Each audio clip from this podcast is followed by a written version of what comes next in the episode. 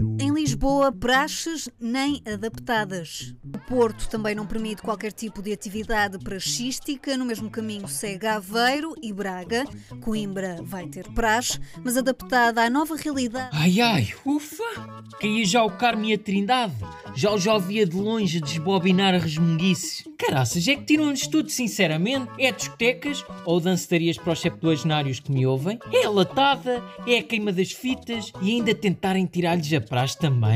Já agora, entretanto, esta rapaziada da boémia estudantil deixa de ter vontade de prolongar as matrículas. E ai do senhor que lhes rouba os pebitascas, porque se existe maneira que estes meninos têm para se proteger é despejar tanto álcool esófago abaixo até que pouco sangue lhes reste para ser contaminado por viroses. Eu cá gosto deste novo conceito de calor de saúde pública, que são jovens de tenra idade que vão para a praxe, seguindo as normas da DGS, e contribuindo de forma positiva para a sociedade neste ambiente pandémico que vivemos. No entanto, cheira-me que uma solução para um melhor calor de saúde pública no meio de uma pandemia seria, por exemplo, ser prachado via Zoom ou criar o conceito de PPC, praxe para casa. É com receio que vejo a possibilidade da existência de praxes clandestinas. Mas, man, é bem importante para os calores. É, é discutível. Segundo o top10mais.org, importante é ter saúde. Família, paz, água. Água também é importante. Ah, e segundo as declarações da autarca Inês de Medeiros, outro aspecto muito importante dos dias de hoje que eu acho fundamental enfatizar é a beleza paisagística. Almada tem este privilégio de ter, uh, ter uh, bairros sociais no, uh, em espaços absolutamente maravilhosos com uma vista uh, invejável. Eu devo dizer que qualquer bairro social da margem norte uh, tem inveja e eu, eu, eu próprio amanhã iria viver para o bairro amarelo com aquela vista maravilhosa. Nestas declarações, a Presidente da Câmara Municipal da Almada, Inês Medeiros, fala do privilégio dos bairros sociais, um destaque ao bairro Amarelo, também conhecido por bairro do Pica-Pau Amarelo, porque tem espaços absolutamente maravilhosos com uma vista invejável para o Rio Tejo. E meus queridos, o Rio Tejo não é um rio qualquer, nanã, é o rio mais extenso da Península Ibérica, pois é, quase que me deu aquela dorzinha de cotovelo. Inês de Medeiros afirmou que as declarações foram descontextualizadas e aqui, meus caros, eu vou ter de partir em sua defesa e pôr término a este chavascal todo. De facto, as pessoas interpretaram mal. Isto é gente que não está sensibilizada para novos conceitos de turismo cultural. E agora que está na ribalta o uso do prefixo neo, nada melhor que o encaixar aqui à força. Inês de Medeiros estava claramente a referir-se a um neoturismo, praticado maioritariamente pela classe alta, que está cansada de soufflé de foie gras com caviar e quer uma semanita à base de atum. São samaritanos que estão enfadados das típicas noites de whisky à la royal e desejam um rasco tintol.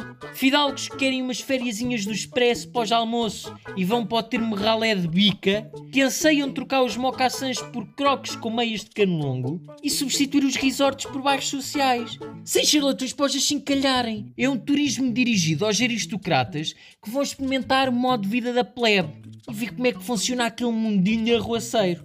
Não percebo porque é que estão a melindrar a senhora, pá. Tu quer dizer, isto até é bom. É um modo de aproveitar as infraestruturas já existentes, que porventura tem maravilhas vistosas imensamente atrativas. E cá está, uma nova fonte de rendimento, uma nova atração turística. Porque, verdade seja dita, nós já estamos cansados do Algarve, das Ilhas Virgens, da Polinésia Francesa. É, o que está a dar agora é uma boa noite, por exemplo, no, no Morro da Providência, uma favela no Rio de Janeiro, também possuidora de uma vista invejável. Já imagina a agência Abreu a fazer parcerias com o bairro 6 de Maio ou com a Cova da Moura? Como se trata de um conceito recente ainda em desenvolvimento, Claro que tem as suas nuances, como era de esperar. Uma das desvantagens é o convívio com os pobres, ou também denominados de maltrapilhas, farrapeiros. Torna-se um bocado uma maçada, não é, meus queridos que sangram de or? Porque claramente faz com que estes meninos pimpões se sintam um bocado mal. Por outro lado, temos outros, armados ao pingarelho, que ainda se veem no maior deleite porque podem espalhar a sua soberania.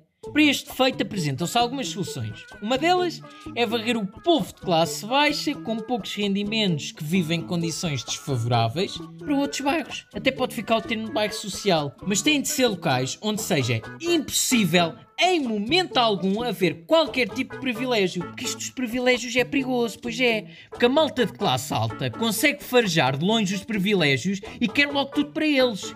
Depois é o típico, oh, c'est la vie. Ou então apresenta outra proposta, que é uma espécie de intercâmbio, onde a senhora doutora Inês Medeiros vai passar então umas semanitas de férias no bairro Amarelo e os habitantes do bairro Amarelo vão experienciar o bairro onde Inês de Medeiros vive. Assim ficou todos a ganhar.